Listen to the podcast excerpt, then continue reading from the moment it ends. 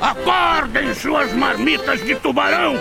Limpem essas orelhas encardidas, porque o Iconicast vai começar!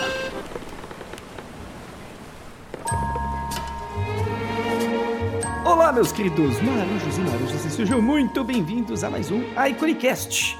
Eu sou Henrique Lira, o seu humilde, humilde anfitrião, e hoje eu recebi aqui nossa querida Sofia Longo, essa ilustradora de moda, designer textil e um milhão de outras coisas, estudante de física quântica. Tivemos uma conversa muito interessante que vale muito a pena ser conferida. E a proposta do Iconicast é justamente essa, né? De trazer pessoas diferentes. Pessoas diferentes. Isso é sempre bom. Sempre bom trazer pessoas de outras áreas pra gente expandir a nossa cabeça. Eu sinto que muitas vezes a gente fica preso numa bolha meio ruim, onde a gente só vê pessoas que gostam das mesmas coisas, fazem as mesmas coisas. Então, por favor, dê uma chance para esse episódio que vai ser incrível. Eu te garanto que vai valer muito a pena. Um avisinho importante: nosso querido Marquinho, nosso co-apresentador do Iconicast, ele resolveu tirar férias indefinidas do mundo virtual. Exatamente, o Marco ele se tornou um ermitão, tá deixando a barba dele crescer por tempo indefinido e ele não mais participará dos nossos queridos Iconicasts por um tempo. E como eu acho que é importante continuar com esse projeto, por hora eu, Henriqueto, vou desbravá-lo de maneira ligeiramente solitária. Mas sempre com vocês. Todos nós sentiremos falta de Marco. Música triste, por favor. Música triste. Marco, deixo aqui a minha mensagem de amor e carinho, onde quer que você esteja, que o meu beijo suado encoste em vosso peito peludo. Muito bom, meus amores. Então, agora eu vou ter que fazer a parte dele. É! Não se esqueça de se inscrever no nosso canal do YouTube se você estiver vendo por ali. Também deixar a sua apreciação. A gente gostaria muito se você realmente gostar do episódio. E também, se você puder dar sua avaliação no iTunes, seria muito bacana pra gente. No final do episódio teremos os recadinhos na garrafa, que agora eu vou tentar trazer os próprios convidados para responder as perguntas. E claro, nossa mensagenzinha final para acalentar vossos corações. Então, sem mais delongas, simbora pro nosso show.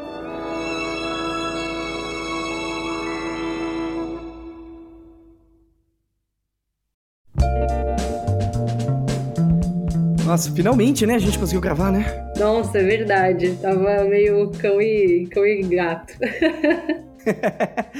e Sofia. E assim, eu, eu, acho muito, muito legal trazer você aqui, porque é a primeira vez que a gente traz alguém que tem um foco como o seu, né? De design de, de moda, design têxtil, então ilustração para moda. Isso é muito interessante. Então, obrigado por aceitar o nosso convite, de verdade.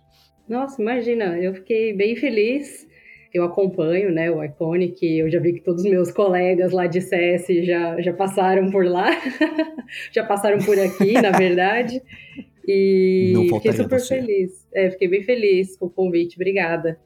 E por ser a primeira desse assunto, espero que abra portas para mais pessoas também. Nossa, incrível, né? E você trabalha, então, basicamente com ilustração para moda e design textil, assim, é o seu, o seu principal foco, correto? Isso, isso mesmo. É, na ah, verdade, eu, até, eu diria, assim, ao contrário, né? Em termos de volume, a estamparia vem é. primeiro, então o design textil tem mais volume de trabalho, e acho que eu, eu imagino que é a área que eu sou mais conhecida, assim, que tem mais visibilidade, e a ilustração uhum. depois.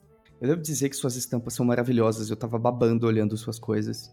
Assim, eu, eu, vestiria, eu vestiria quase todas delas, de verdade. Assim. Ah, que massa. Eu, eu sou uma obrigada. pessoa mais básica, sabe? Eu tenho. As minhas roupinhas são todas meio sem graças, assim. Eu, eu me chamo de Beagle, sabe aquele cachorrinho Beagle que é bege marrom? Sim. Ou eu sou bege e verde, eu pareço uma árvore. É um dos dois, assim, mas não varia muito, né?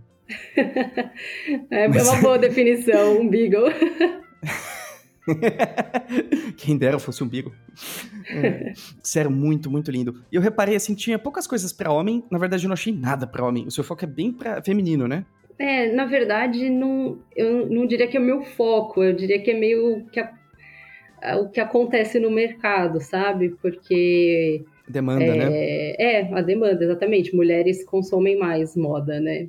Então, tem mais, tem mais trabalho para esse lado, principalmente estampas também, né? Como você falou, acho que a maioria dos homens ficam no bege, preto, branco, cinza, e estão começando a, a, usar um pouco mais com relação às estampas. É, no, no caso dos homens, a estamparia fica muito restrita a moda praia, né? alguns momentos da vida, assim, que os homens se permitem usar estampa. Então, por isso que o volume é menor. Porque, afinal mas... de contas, é, homens, homens vestem azul e mulheres vestem rosa, né? Eita, se a gente for entrar por aí, vai ser... Mamilos são polêmicos, vai ser polêmico. Ai, que tristeza. Muito bom. É, Mas é interessante, então... assim, agora eu tô morando em São Paulo, né? E eu vejo as pessoas na rua, assim, todas floridas, coloridas, é a coisa mais linda do mundo, assim. Eu me lembro é, muito não, daquela música é do, Jorge, é, do Jorge Benjor, da gravata colorida, da gravata florida.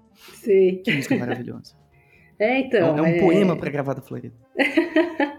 eu espero que isso, que isso só aumente, sabe? Porque é bom. Não, não, não, é, não tô falando isso porque é bom pro mercado e porque eu faço estampa, não é isso. É bom porque é uma liberdade, uhum. né? Você poder se permitir, assim, a usar mais cores, mais estampas e brincar com isso. Com certeza.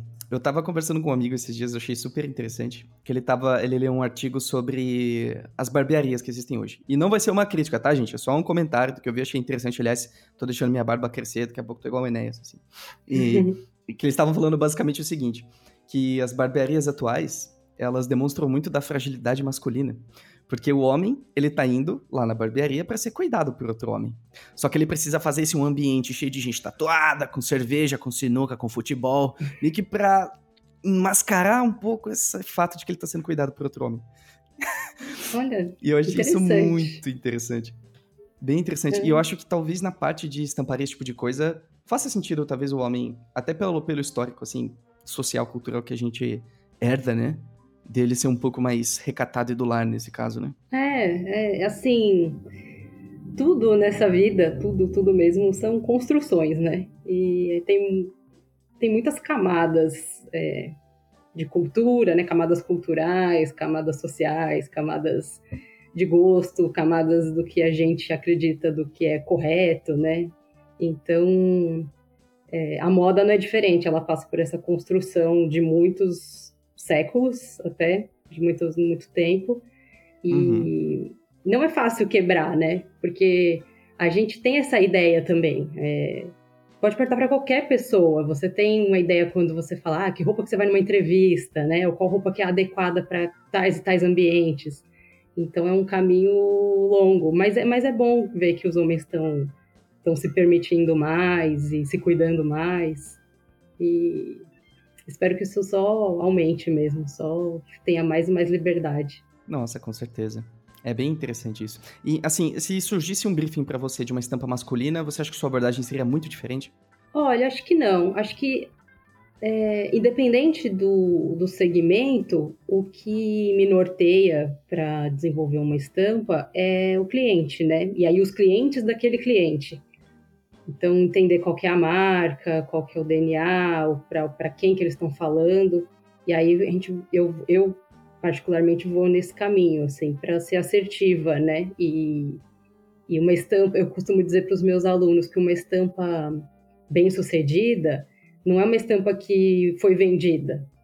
Ela é uma estampa que, depois de ser vendida para o nosso cliente direto, ela é bem vendida ou, ou bem sucedida para o cliente final dele, né?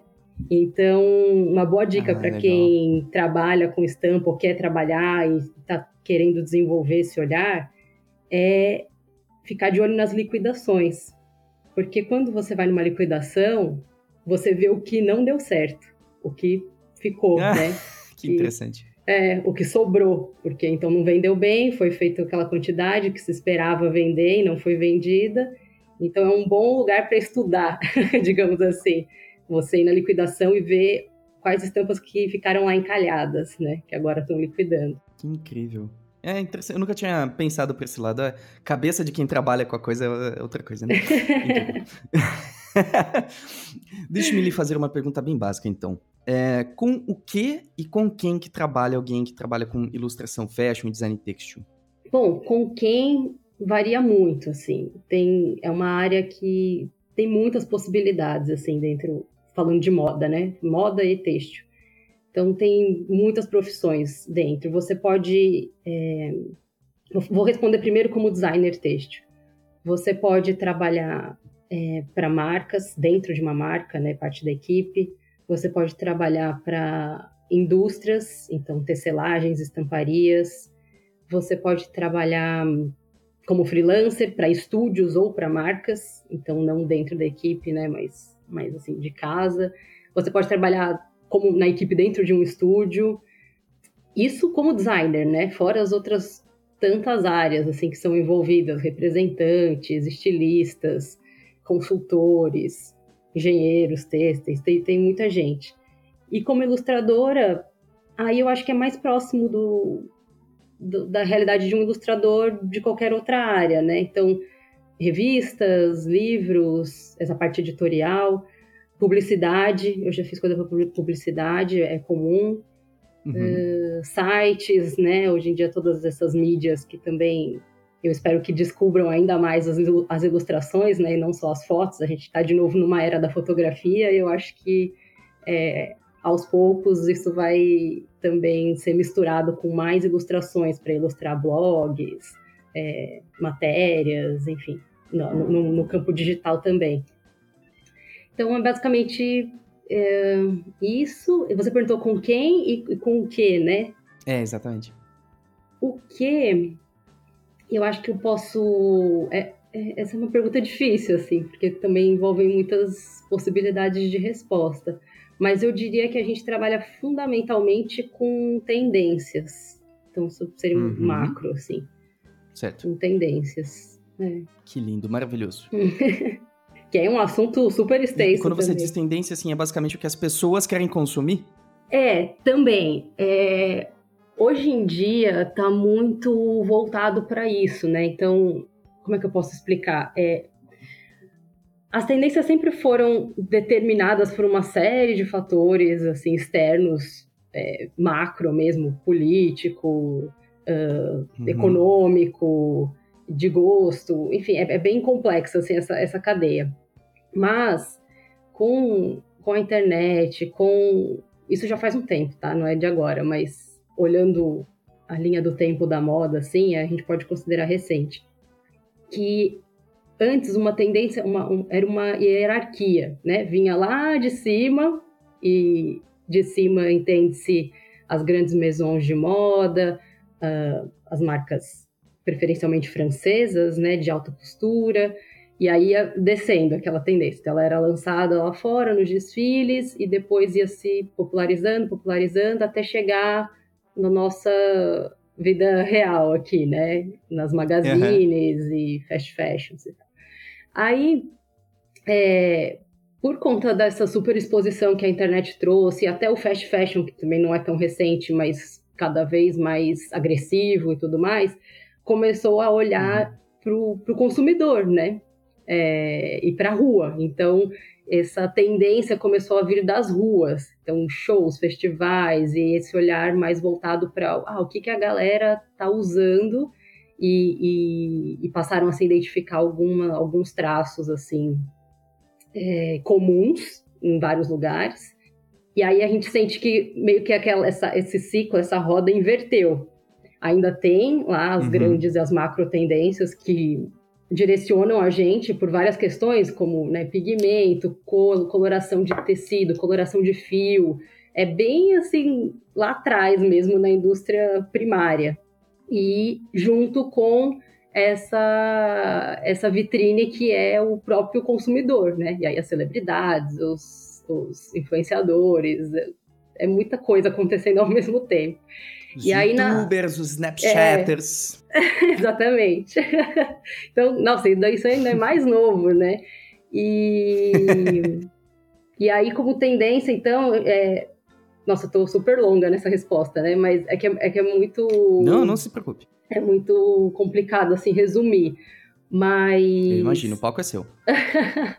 Mas os consumidores, sim, eles tornaram. E isso é um, até uma, uma coisa a se pensar hoje em dia, assim, uma crítica ou uma, um ponto realmente a se considerar se isso é bom, né? Porque a uhum. indústria fica se retroalimentando ali só baseado no que vai vender, no que já estão usando. Então tem essa crise aí também acontecendo. É, um retorno do, do mercado de super luxo, que também está em crise, e muitas camadas. Mas basicamente as tendências elas, elas vêm desses dois. É, cenários, digamos assim, né? Essas macro, macro informações que são construídas pela indústria e esse monte de micro informações que vem da, da realidade, assim, da rua e da, das próprias pessoas. Entendi. Lindo, lindo. Entendi perfeitamente. É, legal que você citou o fast fashion, porque eu queria falar um pouco sobre isso. É, primeiro, você pode explicar o que é fast fashion? Que seria, na verdade, é fast de rápido, né? Fast fashion. Isso, isso. É, bom, fast fashion são as, as grandes magazines, né? As grandes lojas uh, que todo mundo conhece bem, que começaram a produzir as roupas das tendências, as roupas que must haves, né? Então, aquilo que a pessoa quer ter de um jeito muito rápido, então uma produção rápida e acessível. Né? Como eu falei antes, lá no passado, tinha um, todo um calendário mais longo de ser uh, desfilado fora do Brasil. Daí algumas marcas começavam a copiar ou a desenrolar aquela tendência que já tinha sido exposta lá fora. E isso tinha, demandava um tempo até ser uh, possível de ser comprado por uma pessoa normal, né? Que não, tem, não é rica ou que não necessariamente tem acesso àquelas marcas é, nobres e caras. Então isso tinha um, um, um, certo ritmo, assim, tinha um calendário. E aí o fast fashion veio e rompeu com isso, do tipo, o que está sendo desfilado vai chegar muito rápido e a um preço acessível para todo mundo. Então, por um lado, democratizou, né, mais a, a moda, mas por outro lado, isso é muito complexo, porque envolve várias questões, inclusive de sustentabilidade, né? Né? Porque são o quê? São quatro estações. Eles fazem quatro estações por ano, uma coisa assim, é absurdo de rápido, né? Nossa, não, na verdade, então, isso era antigamente, né? Quatro estações, assim como é a natureza. Mas hoje em dia é, são... são muitas, são muitas mini coleções. Uhum. Para você ter uma ideia, é... é que eu não sei, não queria citar a marca, mas tem uma, tem uma, uma grande fast fashion, eles recebem coleção nova toda semana. Toda Nossa. semana. É, toda terça-feira, pelo menos aqui no Canadá, aqui em Vancouver, onde eu tô, eu sei que é, é toda uhum. terça-feira, tipo, recebem uma coleção inteira, um corner, né? Não vai ser uma coleção como antigamente, que eram muito mais modelos, é uma coisa é, mini, mas toda semana. Então isso é, é muito complicado, assim. E, e eu, eu, eu sou apaixonada por esse assunto, por tendências, por pesquisa de moda, pesquisa de tendências. Eu amo, amo esse, esse assunto. A gente poderia falar por horas. Eu tenho um milhão de referências, de sites e de coisas legais para falar. Só que também é, um, é assustador e me deixa muito, assim, até meio magoada com a moda, sabe? Eu, eu tô nesse processo. Imagino. Porque é insustentável, então alguma coisa uhum. vai ter que acontecer, assim, alguma mudança vai ter que acontecer, é. porque senão a gente vai, com certeza, assim, morrer, morreremos todos bem vestidos, mas morreremos todos.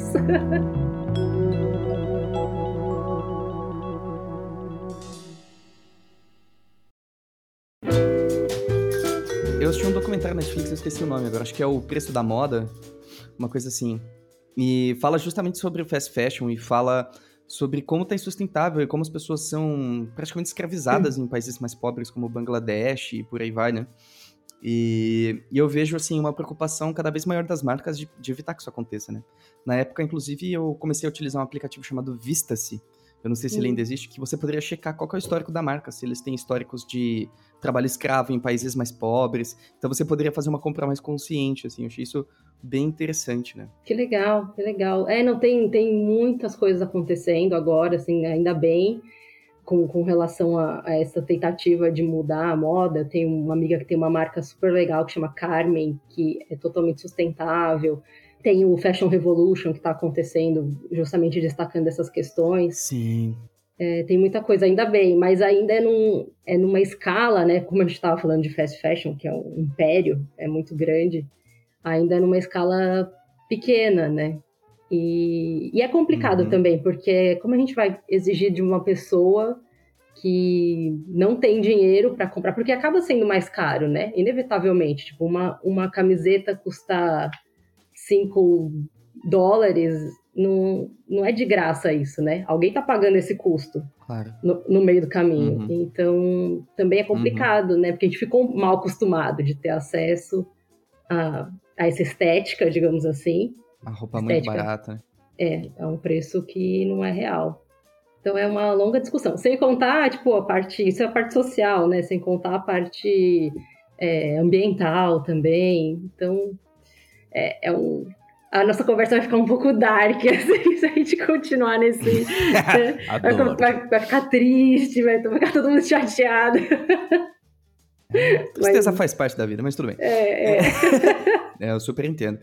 É, e de que maneira, assim, isso afeta o teu trabalho? Assim, você tem algum tipo de critério quando você vai trabalhar com as empresas? Você busca conhecer o histórico delas, algum tipo de coisa assim? Eu tento sempre que possível e o que eu, o que eu, Uhum. o que acabou acontecendo meio que naturalmente, assim, é eu diminuí muito o volume de produção, bastante, assim, muito, muito Certo. mesmo. E aí eu tô tentando, até para ter mais sentido. Esses dias mesmo eu, esses dias não, foi no final do ano passado, na verdade. Eu, eu achei um livro sobre estampa, sobre uma empresa americana eu até coloquei no, no meu primeiro vídeo lá do YouTube, eu coloquei sobre esse livro que chama Patterns. E eles. ah, e tem uma frase assim dizendo que nenhuma estampa deveria existir sem significado, sem algum tipo de significado. Nossa, aquilo foi Ah, meio. Eu falei, caramba, sabe, bateu fundo, assim, porque nessa ânsia de atender todos os mercados e de ser mais rápido e de ah, ter a tendência antes de que todo mundo atender. é, e tá todo mundo olhando para a mesma coisa, né? Então vamos pensar, se tá todo mundo olhando para as tendências que já foram pré-definidas, é, você acaba fazendo mais do mesmo. Você tem que criar versões da mesma coisa, versões da mesma coisa. E, então é o igual diferente. Até pela demanda, né? Exatamente. Todo mundo quer aquilo, mas também não quer. Você não pode entregar uma coisa igual para clientes que são concorrentes. E aí nessa você cai num, numa máquina de moer, né? Assim, de. Não sei, talvez aconteça em todas as áreas também, né? De você ah, querer fazer tudo rápido e, e meio que vai na onda, assim, e não para para pensar naquilo que você está realmente criando e produzindo. Você só está atendendo demanda, né? E, e a estampa ela tem, uma, ela tem um apelo estético muito grande, né? Sim, sim. Eu, eu acho que a, a, a estampa, ela é. Muitas vezes, assim, eu pelo menos, eu sempre encarei como pura estética, mas pelo que você tá falando, eu tô aprendendo muito com você, porque é possível dizer muito com uma estampa, né? É, preciso, é, é possível ter algo por trás daquilo, né? Com certeza, com certeza. É, claro que passa pela estética, né? Obviamente a gente escolhe uma estampa porque você bate o olho e gosta daquilo. É, Uhum.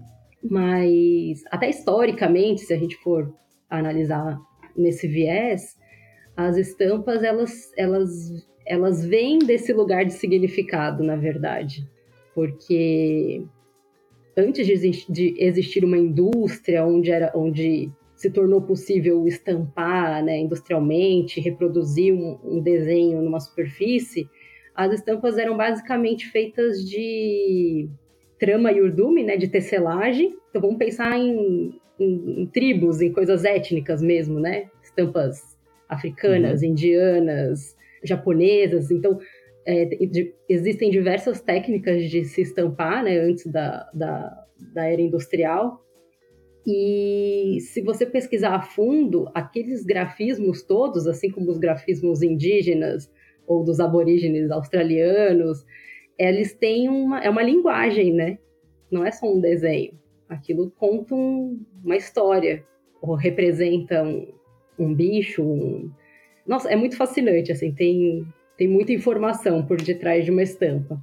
Antes dela virar o que virou hoje, né? Se a gente for pensar assim, na estampa na- nas suas origens. Aham. Tem um, um livrinho, um livrinho bem legal também, é, só por curiosidade, assim, é, que chama O Pano do Diabo.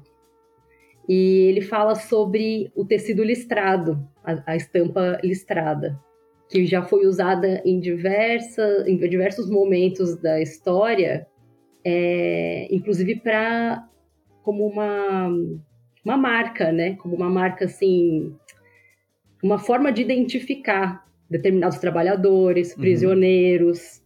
É, uhum. prisioneiros de campo de concentração. Então, a história da, da estampa listrada, ela é muito interessante, como ela foi usada como uma forma de marcar, né?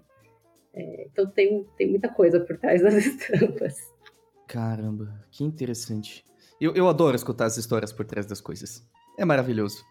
É, Muito maravilhoso. É, e, é, e, é, e, é, nesse sentido que eu fiquei, assim, essa frase da, daquele livro que eu falei, é, que nenhuma estampa deveria existir sem algum tipo de significado, foi tão impactante, porque mesmo sabendo de tudo isso, é, quando você começa a trabalhar e, e, a cumprir todas essas demandas que a gente estava falando, você esquece, né, um pouco disso, porque uhum. fica meio soterrado, né? Você só quer entregar, você quer atender o cliente, e isso fica um pouco para trás, assim. E aí me fez repensar em como retomar também esse, esse tipo de cuidado, assim, ao fazer. Claro que, obvi, obviamente, que não dá para não dá para ser poliana, né, e achar que você vai conseguir fazer isso em todos os seus frilas, porque, né, estamos falando de, de um negócio, né, que as pessoas também tem as suas demandas para serem atendidas, mas quando possível, ou até no seu trabalho pessoal,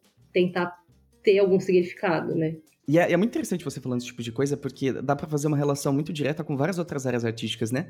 Que muitas vezes, assim, de acordo com a demanda profissional, a gente acaba deixando um pouco do significado de lado, entra num modo, vamos colocar assim, mais automático ou de produtividade pura, meio que engen de engenharia, assim, de realmente só fabricar algo e, e, e, entregar, né? E a gente pode perder um pouco desse lado de pensar no, nos bastidores daquele trabalho, né? No, no, significado, na profundidade daquilo, colocar um pouco de profundidade. É isso, é, essa palavra é muito boa, exatamente. Profundidade. Assim, quando possível, né? A gente sabe que não, não vai ser, não dá para ser sempre, porque infelizmente, né? Ao menos que você tenha a sua própria marca e ainda assim você você ainda responde, né, por, por aquilo é, ser vendável claro. e comercialmente aceito, uhum. então tem muitas questões. Mas quando, quando possível se aprofundar é, é importante, porque senão não dura, uhum. né? Eu acho que tem uma hora que você. Uhum.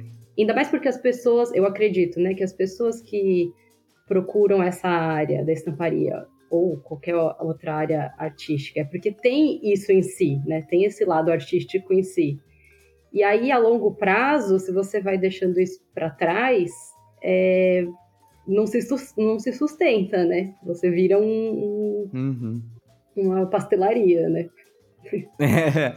Claro. Mas é, eu, eu acho muito importante, assim, a gente equilibrar a leveza com a profundidade. Eu acho que nem todo trabalho precisa ser profundo e discutir as questões mais profundas da humanidade, né? Eu acho da mesma maneira que só assistir filme cabeça o tempo inteiro é um saco. Às vezes a gente assiste o Adam Sandler. E às vezes a gente come... Né? A gente, às vezes a gente come paçoca, às vezes a gente come pão. Às vezes a gente come uma coisa mais leve. E por aí vai, né? É, na verdade. Equilíbrio. Muito bom. Eu tenho curiosidades muito, muito específicas, assim, sobre como se parece o dia a dia de alguém que trabalha com as coisas que você trabalha. Como, como que se parece o seu dia a dia? Nossa, é tão sem glamour. ah, mas é ótimo fazer isso, é ótimo. Assim, uma das minhas, um dos meus esportes favoritos é quebrar expectativas. Isso é maravilhoso. um, bom, deixa eu pensar. É, eu já sou uh, freelancer, né, autônoma há muito tempo, então basicamente trabalho em casa. Bom, é igual, gente, é, não tem, não tem, não tem glamour mesmo. É, é, claro que é muito bom, né? Tem o lado, o lado bom de você trabalhar em casa e tem o lado terrível. Eu sinto falta, às vezes, de trabalhar com, com mais gente e eu tô sempre tentando me conectar com as pessoas, né, mesmo virtualmente, mas é óbvio que não é igual. É, eu sinto um pouco de falta daquele clima de, de estúdio, de você ter mais pessoas trabalhando ao redor, só pela presença Sim. física, né, e, e, trocar umas ideias Sim. e tal. Então, os clientes me contactam, eu, a gente normalmente tem algumas reuniões para afinar o briefing, se necessário. Eu trabalho em cima disso e apresento. Então, assim, não tem muito.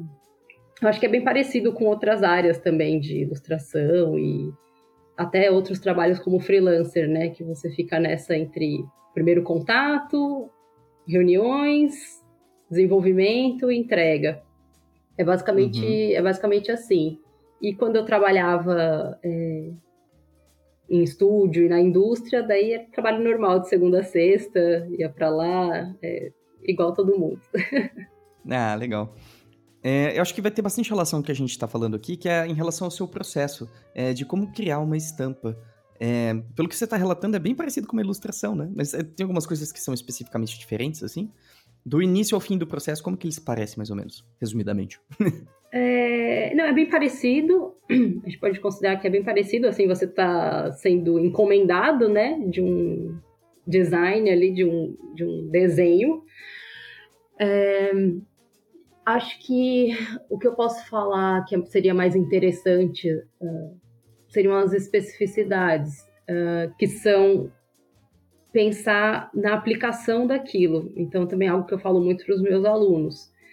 É, um desenho bonito não necessariamente é uma boa estampa, porque hum, ela, não, é, ela não vai ser vista ou enquadrada e vista ali na, 2D certinha, parada, né? Ela vai cobrir, no meu caso, tecidos que ainda vão virar algum produto. Então, eu sempre levo em conta isso, onde vai ser produzido, é, o que, que vai virar essa estampa, porque ela tem que ser funcional no produto final. Nem sempre a gente sabe o que aquilo vai virar, né? Então, quando a gente vende um tecido, uma estampa para um tecido, às vezes quem está comprando o tecido nem sabe ainda o que vai ser exatamente, se vai ser uma calça, se vai ser um vestido, se vai ser uma cortina, ah, né? Tem outras áreas também, que tem a, de, tem, tem a decoração uma também cueca. aí no meio disso. É, né, a gente não sabe. Mas quando é possível saber, quando o cliente é mais específico ou ele já te dá essa informação, isso tem que ser levado em conta, né? Porque realmente, ah, um desenho bom não, não quer dizer que vai ser uma boa estampa. Olha, que interessante isso. A gente pode cair na, na, na armadilha de achar que é, né? Que o desenho bom se resolve por si, mas ele sempre acontece de maneira contextual, né? É, é. Ainda mais na, no, no caso, assim, falando de moda, né? E, no, e, mesmo na decoração, porque na decoração também a gente tem algumas é, especificidades, assim, quando é para fazer tapeçaria, que é revestir um, um, sofá, né? Uma poltrona, também tem algumas, algumas coisas técnicas, parede, enfim. Mas é, tem que pensar na escala, tem que pensar se aquilo marca ou não. É, tem a questão da coloração, que é uma. Nossa, é um, é um capítulo à parte, assim, porque tem muita coisa com coloração que pode destruir ou salvar um desenho, né? A coloração. Assim como na, na ilustração também, na animação, nos, nos comics, acho uhum. que em uhum. tudo, né? A cor é um. É a grande questão, assim, da humanidade artística. Sim. Querida, eu de rosto fico péssimo. É, então, tem Não, isso. Sabe o que eu acho incrível, assim, o, as coisas no contexto, assim. Às vezes, sei lá, tem uma camisa maravilhosa, assim, só que não fica bem, talvez, com a pessoa que tá usando, né? Às vezes tem uma... É, é, é interessante, né? Até um tempo atrás eu tava querendo cortar meu cabelo, aí eu fui procurar referências de cabelos, né? No, no Pinterest, acho. Uhum. Todo mundo vai lá. Aí eu comecei a mostrar pra, pra, pra, minha, pra minha parceira, né? Olha aí, o que, que você acha disso, disso, disso? Nossa, que cabelo lindo! Só que você vai ver o cabelo, o cara que tem o cabelo, ele é maravilhoso. Ele é lindo, maravilhoso. Eu falei, querida, o problema não tá no cabelo. Assim, você sabe que o, cara não vai fazer uma plástica em mim, é só a questão do cabelo mesmo, né? Talvez em mim isso não vá funcionar, você sabe disso, né? Aquela realidade, é, versus, é, expectativa versus realidade, né? É, é. E acho que isso é um bom exemplo até para pensar nos briefings, né? Porque é a mesma coisa, o cliente vem com uma expectativa e às vezes você tem que falar para ele, olha, essa não é a realidade. Veja bem, né? É, é porque, é, por exemplo, né, é, não só onde vai ser produzido, e até agora a gente falou pensando na, no produto, né? Então, em qual produto isso vai ser, aquela estampa vai ser vinculada, mas também, quando eu falo de como vai ser produzido, tem também a parte técnica, né?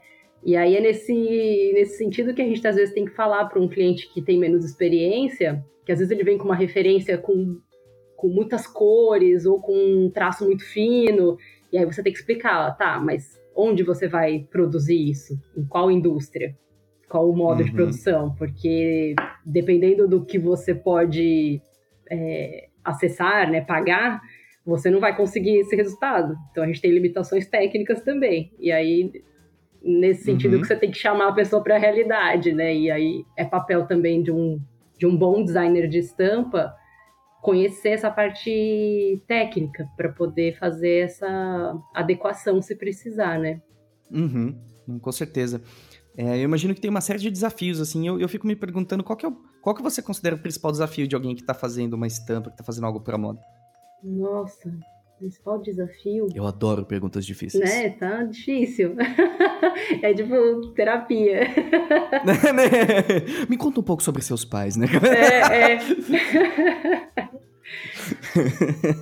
Talvez, é, eu acho que seria você para mim, o maior desafio é atender o cliente, deixar o cliente satisfeito e conseguir uhum. sair satisfeita também.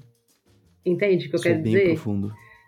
É. Isso é mais profundo do que parece. Então, acho que esse é o, é o meu desafio, assim, pessoal. Nossa, isso é muito incrível, porque muitas vezes o cliente, ah, o que geralmente acontece, eu vejo, é o cliente sair satisfeito e você sai, ah, por que, que ele mudou aquele XY que eu adorava? é, é.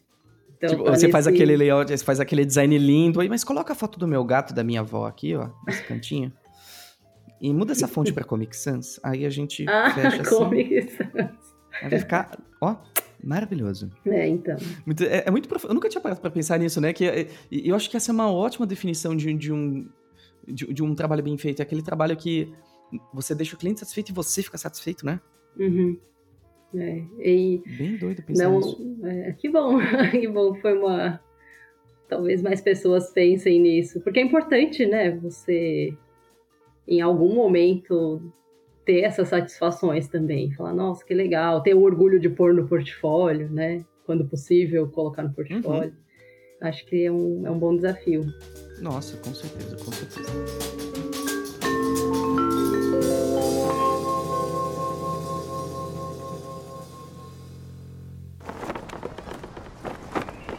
Segurem firme seus mexilhões mal cozidos. Temos um anúncio a fazer. Esta semana está acontecendo a Maratona por 10 Pincéis. Que evento lindo, que evento maravilhoso. Basicamente, durante 10 dias, teremos 10 encontros com artistas profissionais sobre temas bem, bem interessantes. O evento é online, é gratuito, você pode se inscrever entrando em iconic.academy barra maratona 10 pincéis. O link também estará na descrição para vocês poderem acessar. Muitas coisas legais, ah, recomendo fortemente. Então, só vim para falar isso mesmo. Então agora, sem mais delongas, simbora voltar a falar sobre moda, queridas.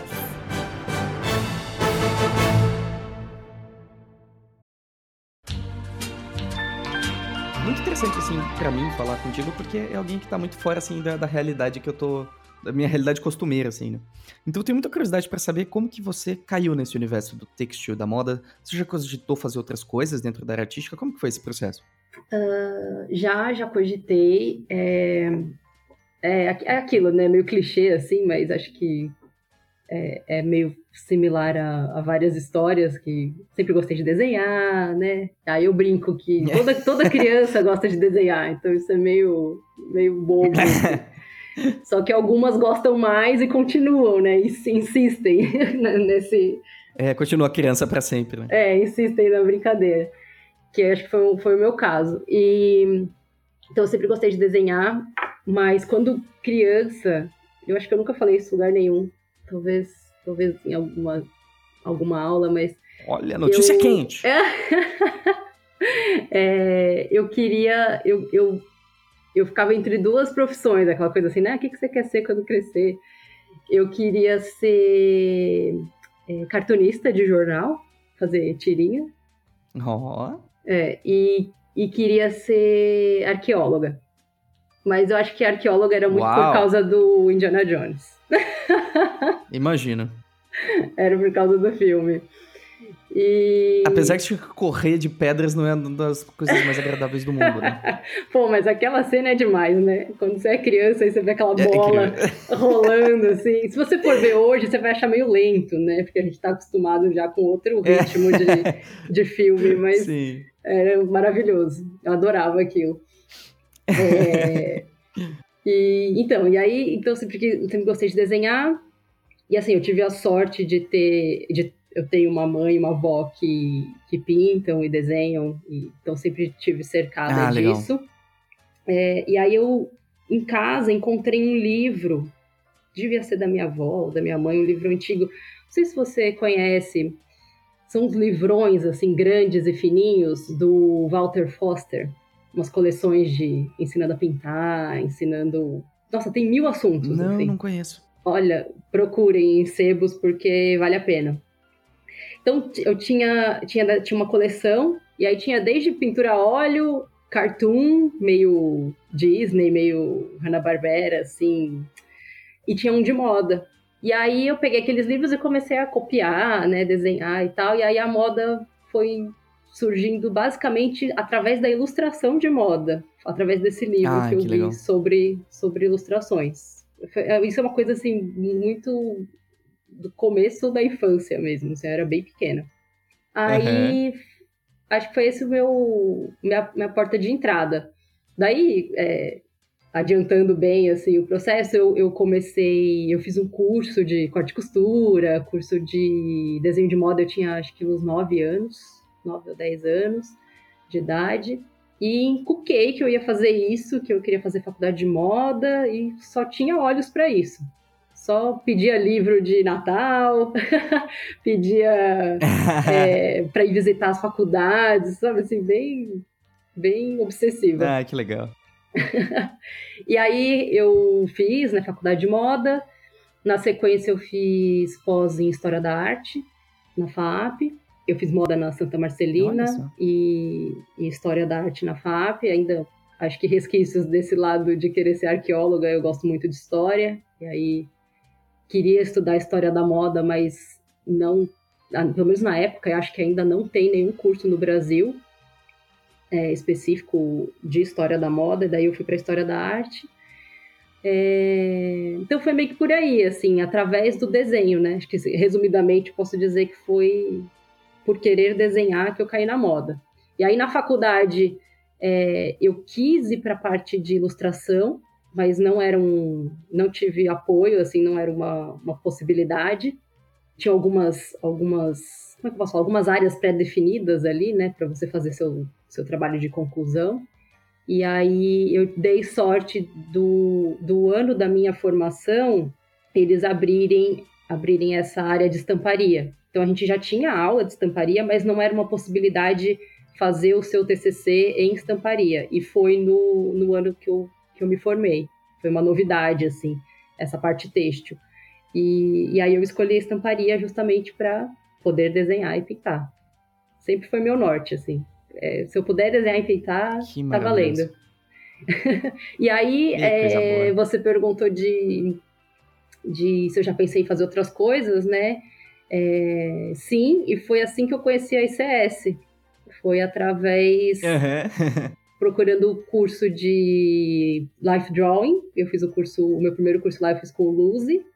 Foi assim Sim. que eu conheci, um amigo meu estava fazendo, e aí eu fui lá assistir uma aula e, e gostei, porque eu, eu, tinha na faculdade, né, desenho de, de, com modelo vivo, tudo, e eu queria retomar. É... Ah, mas com o Luzi é sacanagem, né? É que nem você aprender a aprender luta com o Super Saiyajin, né?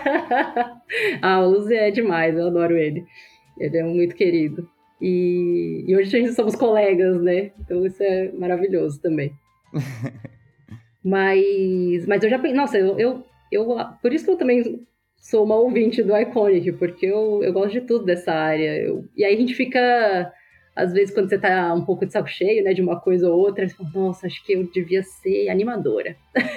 e aí, só que aí você vai, você vai vendo, e você fala, não, mas eu então já passei por tudo isso, assim, de pensar em outras atividades, eu, eu faço uns desenhos de character às vezes. Eu, eu fico Meu negócio é desenhar, Henrique. Assim, eu desenho. Uhum, não importa Às vezes eu, canso, eu, eu canso de um. É, eu canso de uma coisa, aí eu pego e começo a desenhar outro, outro estilo, outra coisa. Ah, e eu acho lindo ter essa liberdade, essa flexibilidade, sabe? Você se permitir ser várias coisas ao mesmo tempo. Porque eu sinto que às vezes a gente sente medo de se desassociar de uma identidade que a gente está construindo, da gente acreditar que a gente é algo específico, do tipo, ah, eu sou um ilustrador de fantasia, eu faço dragão, orc, espada grande e gente gritando. E se eu fizer qualquer coisa fora disso, eu não estarei sendo eu mesmo. Mas quem raios define quem é você mesmo? Você que define. E a nossa definição é, é totalmente plástica, tudo é uma construção, como a gente estava falando, por exemplo, de fast fashion. Eu acho que a lógica é a mesma, uhum. né? A gente se constrói, e a gente se constrói todos os dias, isso é lindo. A gente pode se construir, se desconstruir, e fazer esse tipo de coisa, esse processo infinito, né? A gente pode ser tantas coisas. Às vezes é, eu sinto não... que a gente é como se fosse um ator em um palco, certo? Que a gente vai lá e interpreta um papel de um personagem. Mas o ator não é o personagem. O ator ele pode interpretar diversos papéis de diversos personagens. Agora, quando o ator ele esquece que ele é um ator e se associa muito com o personagem e acredita, não, eu sou o personagem, isso se torna um problema, né? às vezes você se mina da possibilidade de fazer coisas que são adjacentes ou totalmente distintas, né? É, é. E é, é legal ouvir você falando isso também, porque eu não sou diferente, eu também. Eu me permito fazer várias coisas, mas lá no fundo sempre tem aquela vozinha dessa construção cultural e, e é dessas camadas que às vezes fica assim: nossa, mas você não tem foco? Você, sabe, a crítica, né? Vem, vem, vem aquela voz crítica assim, mas você não tem foco mas o uhum. que, que, vão achar? Mas como é que você vai se explicar o que você faz? Porque é sempre uma, uma pergunta, uma resposta difícil, né? O que, que você faz? Ou, e, e, a gente se aprendeu assim, né? A gente se reduz em... A primeira coisa que perguntam, né, quando você conhece alguém novo, é isso. E aí você responde, eu sou tal coisa, né? E é sempre a profissão. Eu sou. É. E não, é tipo, eu não sou a profissão. Eu sou a Sofia e antes da estilista, porque eu sou estilista de formação, né? Eu não sou designer texto, só uhum. sou estilista primeiro. Tem tantas outras coisas antes dessa, desse título, né? Então a gente tem que tentar, acho que mudar isso, ou pelo menos se permitir, mas, mas é complicado, é complicado. Eu, eu tenho essas crises também, de pensar, nossa, mas eu também queria fazer isso, mas eu também queria fazer isso. E aí eu tô. Uma amiga minha me falou há um tempo atrás, é, eu nunca tinha parado para pensar uhum. nesse assunto, faz, faz tempo mesmo. E aí ela falou assim para mim, de um jeito tão natural, ela virou e falou: Ah, mas é, eu tenho certeza que eu não vou ser só isso. Que, tipo, daqui cinco anos eu vou ser outra coisa, e daqui a dez anos eu vou ser outra coisa. E eu nunca tinha parado para pensar, porque eu vim naquela obstinação de, de trabalhar com moda desde os nove uhum. anos de idade, e não olhei para mais nada. Isso não é bom, não é bom, né? Você, você tem que ter um foco, mas olhar para outras coisas é, vai enriquecer até esse foco que você quer ter, né? Claro, né? As coisas elas são complementares, né? Com certeza, com certeza. Eu vejo isso com os meus alunos também. É...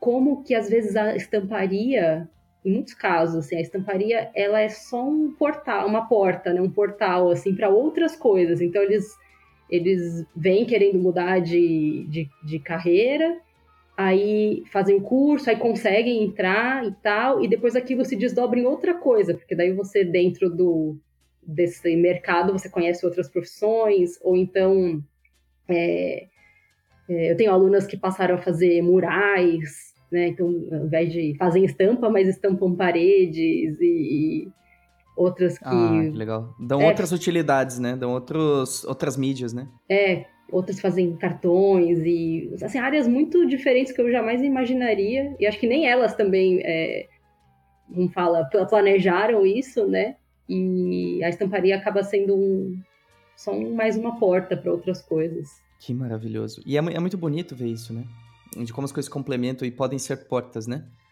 da gente não fechar o conhecimento só naquilo que está sendo mostrado e utilizar da maneira que está sendo mostrado né é é. Como muitos produtos são assim, né? O Bombril, acho que ele foi mais utilizado para colocar em antena de TV antigamente do que para realmente limpar aço, né? É uma boa observação. Entre... Entre acho que uma série de outras coisas, né? Eu acho isso é. muito interessante, como a gente pode. Que as coisas por, por si só elas não têm uma propriedade fixa, né? A gente que bota a propriedade nelas. Se a gente tiver esse olhar livre em relação às coisas, a gente pode utilizar eles de maneira tão inusitada, né? É, é. Eu acho muito engraçado, por exemplo, sessão de sessão masculina e sessão feminina de moda, é de, de qualquer loja, né? Muitas vezes isso acontece com frequência. Eu acho uma camisa linda e vou ver tá na sessão feminina. e aí eu fico naquela dúvida, mas e aí, será que é ok eu pegar? Será que não? Isso foi feito para mim? E eu nunca pego, porque eu me associo na identidade. Não, isso não é para mim, né? Uhum. Mesmo que ela seja assim, se eu colocasse na rua e saísse, ninguém ia falar nada, né? Sim, sim. É... Isso, até aproveitando, isso é um... É um... Como posso falar? é uma tendência, é um traço que, que vai cada vez mais é, desaparecer, sabia? Essa divisão entre masculino e feminino. Ah, a gente já sente um pouco isso nessas uhum. discussões todas que estão vindo à tona. É, mas pensando em lojas e quando a gente vai. Existe, existe um site bem famoso de tendências, eles promovem palestras, né? E, e é, webinars e tudo a respeito. E aí uma, uma dessas pessoas chaves é, no mundo das tendências, que é a Lee Endencourt, ela, ela falou disso na última palestra que eu tive chance de ver aí em São Paulo, é, que essa, esse limite, essas definições, elas vão ser cada vez mais etéreas, assim. Então, entre masculino e feminino, entre é, jovem e velho, entre é, coisa, sei lá, o que é de casa e trabalho. Então, todas essas uhum. coisas que são bem definidas, né, em caixinhas, assim, essa, esse limite ele vai se perder. E aí, pensando em moda, a gente já vê em algumas lojas isso, né, é, tentar tirar essa divisão, misturar mais as coisas, não ter ou, ou, ter coleções, já, alguns estilistas já fizeram isso, coleções em que a mesma roupa é, veste tanto o homem como a mulher. E aqui, aqui em Vancouver eu tive a chance de ir numa universidade e aí eu fui, eu fui para uma, olha, olha que doido, eu fui para uma palestra, foi uma palestra não, como é que chama? Uh, masterclass, uma masterclass com uhum. James Baxter, o animador. E aí, ah, que lindo. E aí, no, inter, no, no intervalo do, da, do evento, eu precisei ir no banheiro, e aí eu me dei conta que não tinha mais divisão. Não, não tinha banheiro feminino e masculino, era um banheiro. Tinha eu, banheiros. É, eu achei o máximo isso, eu achei muito bom. Falei, nossa, resolveu, né? Tipo. Maravilhoso, né? É isso. Tudo uhum. bem, né? Assim, eu, eu entendo as, as diferenças, as diferenças claras biológicas, assim, que o corpo da mulher é diferente do do homem, né? E até aí tudo bem, faz sentido você fazer um corte é, que se adeque melhor ao tipo de corpo e tudo mais. Uhum, uhum. Só que em, acho que poderia ser mais, menos diferenciado, né? Acho que isso que você está falando é bem interessante. É uma coisa que me irrita profundamente, por exemplo, são lojas de brinquedo, onde a seção de meninas é rosa, sabe? É. E aí é. você vê o menino tem todo o aspecto de cor, menos o rosa, né? e é uma é. coisa que. Eu acho que ó, tá sendo dissolvida com o tempo, mas leva tempo, né? Eu fico pensando nas conquistas que a gente tem feito, né? E é, é muita coisa que a gente tem conquistado. Até, por exemplo, não, aqui, pelo menos em São Paulo, tem uma lei que você não pode fumar em lugares fechados. Né? Então, assim, as, as, coisas vão acontecendo aos poucos, né? As, as conquistas. Sim, sim. É, e assim, é... também quero deixar claro, assim, que não, não, é, não quer dizer que precisa ser assim ou que isso que é o melhor. Não, é, é meio que algo natural. Eu acho que essas coisas são naturais quando você é, vai perdendo, pensando em em divisão de ah, isso só homem pode vestir, ou isso só homem, mulher, ou essa estampa é de homem, essa estampa uhum. é de uhum. mulher. É, eu acho que num processo natural essas coisas vão se, se mesclando, né? Não como uma imposição. Até porque, como você falou, é, tem coisas que são. Não tem como mudar, né? Algo vai vestir bem porque tem uma modelagem, tem uma, uma construção que obedece ao, ao corpo, né? Aí não tem o que fazer. Mas eu gosto de pensar e, e ver pelo lado da observação de, de costumes e observação de comportamento, que é basicamente quem analisa as tendências e filtra tudo isso, ela, eles estão analisando o comportamento, né, o tempo todo. Comportamento de consumo, uhum. comportamento social, para tentar definir em nomes, em macro uh, assuntos para a indústria conseguir trabalhar com aquilo.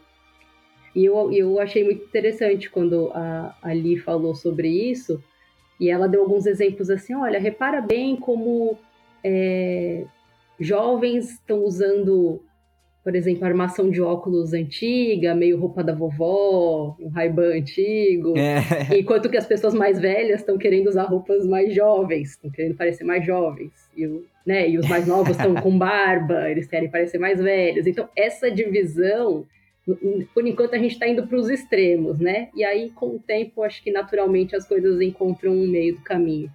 Com certeza, com certeza. Eu acho uma coisa que eu, sempre achei muito engraçado é a, situação de uma praia, por exemplo. Se é ok você utilizar, por exemplo, a mulher utilizar um biquíni na praia. Mas se ela utilizar um sutiã e uma calcinha na praia, é inaceitável. é, então. Aí eu fico olhando para aquilo, tá, mas e aí? Qual que é a diferença mesmo? é. Porque esse trabalho é muito com a nossa imaginação, né? Se, se, alguém chegasse, sei lá, só de sutiã e, e, calcinha na praia, ia ser uma louca. Mas se você tá de biquíni, ok! Tranquilo. É, é, é tudo... Eu adoro esse mundo, essas nossas construções. É, tudo passa pelo, pela, pelo que a gente acha, né? Que é, é, Se a gente for pensar bem, cada um enxerga um mundo, né? Não tem. Opa! Não tem. sabe o que eu acho engraçado? A, a, a, gente pensar que existe o Brasil. Assim, porque. Brasil de quem? Porque tem, sei lá, 200 milhões de pessoas olhando para isso. São 200 é. milhões de Brasis. É. Sabe? Eu, eu acho isso super curioso, super bonito, sabe? Da gente falar, ah, não, o Brasil é assim. É, é assim para quem? Com que perspectiva? Ou qualquer é. outro lugar, né? Nos venderam uma mentira. Nos venderam uma mentira, Sofia. É isso. A Terra é plana, falei disso. Pronto, pra mim fechou. É, é, é, muito louco. Eu gosto muito desse assunto de pensar sobre isso, assim, sobre camadas de tempo, né? Que o tempo não é linear, em que as coisas não são o que você acha que é, ou que elas são exatamente o que você pensa que é, só que só para você, e aí você materializa aquilo, você constrói a sua realidade. Todo esse papo de física quântica e, e, e, e tempos e, camadas, eu adoro. adoro Ah, que delícia. A gente precisa fazer outro episódio sobre isso, por favor. É, e até, ah, Deus falar, tem incrível. um, tem um, falando, é um exemplo muito legal sobre isso. Não tem nada a ver com estampa, mas é, eu vi um TED Talk essa semana, eu vou ver até se eu acho aqui, para poder falar direitinho o nome. E é uma, é, é uma mulher apresentando, eu vou tentar achar o nome dela. É, e aí ela tem, ela basicamente fez um trabalho que ela foi para ela ou enfim a equipe dela foi para diversos lugares do mundo fotografar casas e famílias. Então chegava na casa de alguém e fotografava a família, a casa, a cama, o banheiro, onde cozinha, como, ah, como é. escova o dente. Você já viu? Já, do... pode continuar. É, então, e aí ela, ela fala assim, que ela fez isso, e daí, resumidamente, é como se você imaginasse que o mundo é uma rua, e de um extremo lado dessa rua, então é uma, é uma linha, né? Ela, ela pensou isso graficamente, assim. De um lado são os pobres, e do outro extremo dessa rua estão os ricos. Beleza. Aí ela perguntou para os alunos dela, acho que suíços, onde eles se viam nessa rua. E eles se colocaram no meio. Do tipo, ah, a gente não é nem pobre nem rico. Aí, quando ela começou a mostrar é, as imagens de quem está realmente no meio, eles não se identificavam com nada. Tipo, o quarto não parece, uhum. o banheiro não parece e tal. Então já, já mostra que a gente não se vê, né? Exatamente o. A gente não, é. não tem uma percepção real do, da onde a gente está. É a nossa percepção, não que ela não seja real, né? Mas ela é baseada nas nossas referências. Então, se a minha referência de alguém rico é alguém que tem, sei lá, outras coisas que não, não são as que eu tenho, eu não sou rica. E aí isso para mim já, já valeu, assim, o negócio. E aí ela vai indo até meio que sintetizar que nós somos divididos por salário, né, no mundo. Então, uma casa de uma pessoa que tem o mesmo salário na China, no Brasil ou nos Estados Unidos é uma casa meio parecida. Então nós estamos divididos nesse mundo por incomes, né? E eu falei, nossa, achei muito, muito interessante. Mas comprovou essa minha, doido, né? essa minha visão de que a gente a gente se vê a partir das nossas referências, né? Enxerga tudo a partir de nós mesmos. É, não tem como ser diferente, né? Eu acho.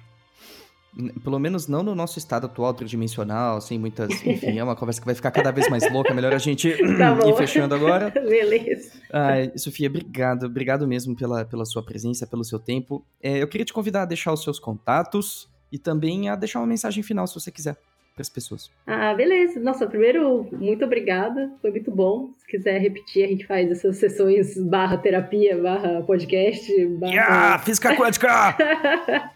barra filosofadas gerais, que é, é sempre muito bom. Maravilhoso. Eu adoro. Então, obrigada mesmo. Espero que tenha sido útil aí para quem está ouvindo. E, bom, quem quiser saber mais do meu trabalho, ver coisas, é só entrar em sofialongo.com, Sofia com PH, longo normal, L-O-N-G-O.com. Aí lá tem tudo. É, YouTube, que eu tô nova lá agora, é, Instagram e e-mail, tudo, tudo tem lá. Tudo num lugar só, mais fácil. Que maravilha.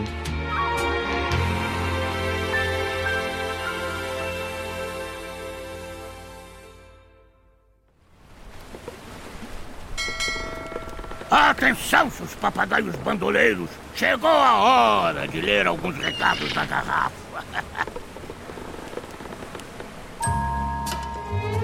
Recadinhos na garrafa. Hoje, com nossa convidada querida, Sofia Longo, aqui também nos ajudando a responder vocês, queridos ouvintes e ouvintas. Coisa linda. Sofia, obrigado, viu? Imagina. Você vai adorar o nome das pessoas, que assim, a gente incentiva eles a enviarem nomes criativos pra gente ler. No começo a gente, o pessoal colocava, sei lá, Lucas da Silva. Agora sim você vai ver que o negócio tá em outro nível, tá?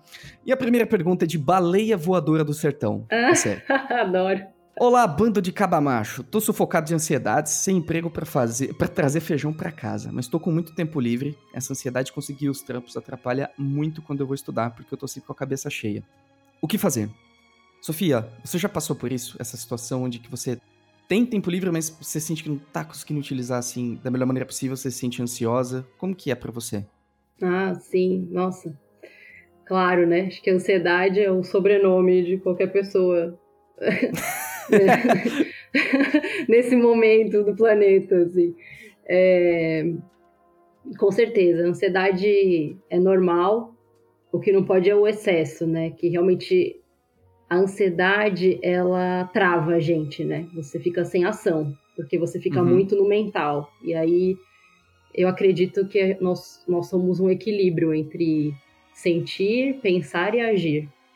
Então, se você está pensando demais, é. normalmente você não age e também não sente, né? Fica só a cabeça, computando tudo de uma maneira muito. só com dados, digamos assim. E é importante sentir também, né? Sentir se você quer fazer aquele trabalho, sentir, se, se, se perceber. É, bom, eu não vou ficar falando disso, que todo mundo que sofre sabe. É, o que eu posso dar de, de dica eu, do que eu faço é. Eu normalmente medito, tento meditar, o que não é fácil quando você já está num estado de ansiedade é, aguda uhum. e já achando que você está sem, sem produzir, né? Que você está sem fazer nada, meditar parece fazer mais nada ainda, né? Então, um bom jeito é, é, é, meio, é meio difícil, porque você se sente mal. Você fala, não, eu vou ficar parado aqui, tentando esvaziar minha cabeça e eu estou sendo mais improdutivo. É, então, um bom jeito de meditar é andar, sair para andar. Pega e vai andar. Legal. Esse é um jeito muito bom de, de esvaziar a cabeça. Por mais que você fique cheio de pensamentos ali nos, nos, nos primeiros metros e nos primeiros, sei lá, minutos, às vezes, é, ajuda. Você uhum. vai, eu tenho certeza que você vai voltar para casa com outra energia. Nossa, legal você falar isso. Meditar não é só ficar parado, né? A gente pode meditar 24 horas por dia, assim, se observando, mesmo fazendo outras coisas. Eu acho legal falar isso. Uhum. E uma coisa interessante que a baleia voadora do sertão comentou é dessa questão que tá sempre com a cabeça cheia e casa muito com o que a Sofia falou agora de se permitir fazer outras coisas. Eu sinto, eu, eu sou muito parecido com você, senhora baleia, ou senhor baleia. E, de fato, assim, às vezes eu tô muito na minha cabeça e às vezes, assim, a gente precisa estar um pouco no nosso coração também. Então pega um pouco do que está na cabeça e coloca no coração. Age meio sem pensar às vezes, eu acho que isso ajuda um pouco a você ir recuperando um pouco da tua autoconfiança e da vontade de fazer as coisas, né? É isso que uhum. eu acredito. Boa. Muito bem. Segunda perguntinha de Inquieto. Arroi, capitães! Resolvi fazer pixel art e percebi que é um processo muito mais pro design. Cada pixel é pensado antes de ser colocado. Então me veio a dúvida: em que momento o processo deixa de ser artístico e passa a ser mais pro design? Que pessoa melhor para falar sobre isso do que Sofia? Você só nas perguntas difíceis hoje, para mim. Ah, se não for fazer pergunta difícil, eu nem, eu nem saio de casa. É verdade. É, é. Então, em que momento o processo, né, deixa de ser artístico e passa a ser mais pro design. É uma coisa interessante, né? Acho que uma coisa que eu posso falar sobre isso é que o design é uma, é uma junção da função com a arte, né? Eu acho que não uhum. exclui, o design não exclui a arte, mas ele tem um aspecto de funcionalidade, né? Eu acho que ele é complementar. O que, que você acha, Sofia? Sim, é, eu ia dizer o mesmo, assim, quando eu penso em design, eu penso sempre numa coisa com função, é, igual eu já falei aqui, né, de pensar onde vai a estampa, onde ela vai ser produzida, e ainda eu, na minha cabeça, ainda acrescento a parte industrial. Então, é, quando ouço a palavra design, eu para mim está associado a uma coisa que vai ser produzida em larga escala também. Então, para mim essa é a diferença, né? A arte você não está preocupado com a funcionalidade e, e para mim não vai ter larga escala. É, é assim que eu eu faço essa Legal. diferença. Uhum. É, uma coisa que eu observo no design como um todo, e há exceções, claro, é que ele tem um aspecto mais restritivo que te faz ser mais focado em um resultado específico, né? Então, assim, ele te dá restrições interessantes para você ser criativo. Então, esse aspecto do design eu acho legal. Que ele, ele, te restringe mais, mas você pode ser artístico nesse processo, né? Sim, e sim. Quando um design é bem executado, com as restrições que ele tem, eu acho uma das coisas mais fantásticas do mundo. Assim. É, e, e aí essa é a graça também, né? Esse é o desafio, você ter uma coisa que é funcional ou é produzível uh, industrialmente e que é bela, que é bonita. É aí que tá o. É aí que entra você. Uh, né? A pessoa que perguntou. É aí que né? entra você Sim. em resolver isso. Essa é a graça. Então é isso. Então, senhor, senhora inquieto, simplesmente aproveita a viagem. É isso. Não tem, a, não tem essa coisa na cabeça de, ah, eu sou designer, eu sou artista. Só. Ah, dá pra você ser os dois, sabe? Muito bem. Última pergunta de. Esperem por isso, Dolinho Gameplayer. Só melhora. Dolinho. E essa pergunta. Gameplayer ainda, veja bem. eu sou Dolinho, hoje eu vou jogar Minecraft. Desculpa.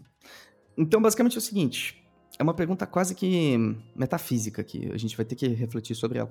Salve, rapaziada! Direto sou cobrado para ser, pra ser igual a Coca ou a Pepsi, porém eu sou dolinho.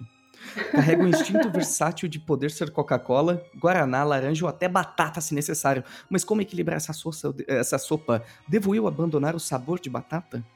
Então, Nossa. assim, aberto a interpretação, as pessoas vão ficando mais metafísicas, você observa, né? Vamos fazer uma interpretação rápida aqui. Eu acho que ele tá falando sobre o estilo dele, né? Basicamente o que, que ele faz e as pessoas querem que ele seja uma coisa específica, mas ele quer ser várias coisas. Eu acho que existe muito espaço, senhor Dolinho Game Player, para você ser generalista, né? Uma pessoa que trabalha em diversas competências ao mesmo tempo. Eu acho que isso casa muito com o que a gente conversou aqui com a Sofia hoje, de você se permitir viver essas identidades, e não tem problema nenhum você ser isso, né? Porque eu acredito que, acima de tudo, e eu acho que a Sofia vai concordar comigo, nada vence um trabalho bom, sabe? Eu acho que um trabalho bom fala por si sempre, independente de qual plataforma, mídia, seja lá o que for que seja. Né? O que, que você acha, Sofia? Sim, isso aí eu concordo totalmente. Um, um bom trabalho não importa, né? E você, pode, e você pode ser bom em várias áreas, a gente já falou hoje, passou um pouco sobre esse assunto, mas eu acho que é importante só se fazer uma pergunta. Se você quer, se você tem essa multidisciplinariedade e vários focos assim de, de interesse, ou se você quer atender todo mundo. Porque se você quiser agradar todo mundo, não, hum. não vai hum. acabar bem. Assim, não dá. Não dá. Vai dar ruim. É. é. Ótima dica. Agora, se é você, então se joga. Então, esses foram os recadinhos da garrafa dessa semana. Muito obrigado, meus amores. Estamos de volta agora de vento em popa. Simbora nessa. Se você quiser deixar o seu recadinho, tem um botão aqui embaixo na descrição. Você pode ver a sua pergunta. Os nomes estão cada vez mais criativos, como vocês podem ver. Eu não sei até onde esse buraco vai chegar, mas tudo bem. E é basicamente isso. A gente se vê numa próxima semana. Fiquem agora com um recadinho para calentar vossos corações. Beijos!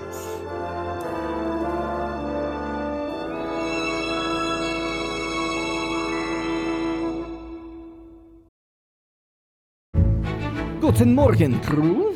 O dia de amanhã nem sempre tem uma cara que a gente acha agradável, não é verdade?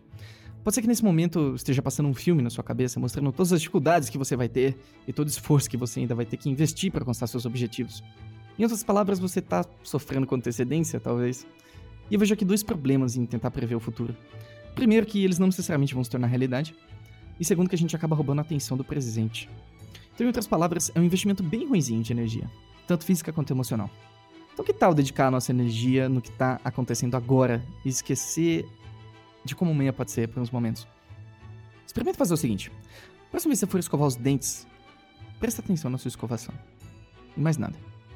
Escuta o barulhinho da escova, percebe a espuma se formando e o gosto de menta da pasta.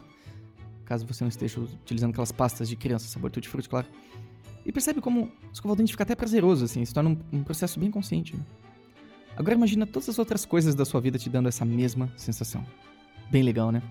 Então minha sugestão é que você deixe o amanhã onde ele deveria estar, preste atenção no escovar de dentes e continue navegando.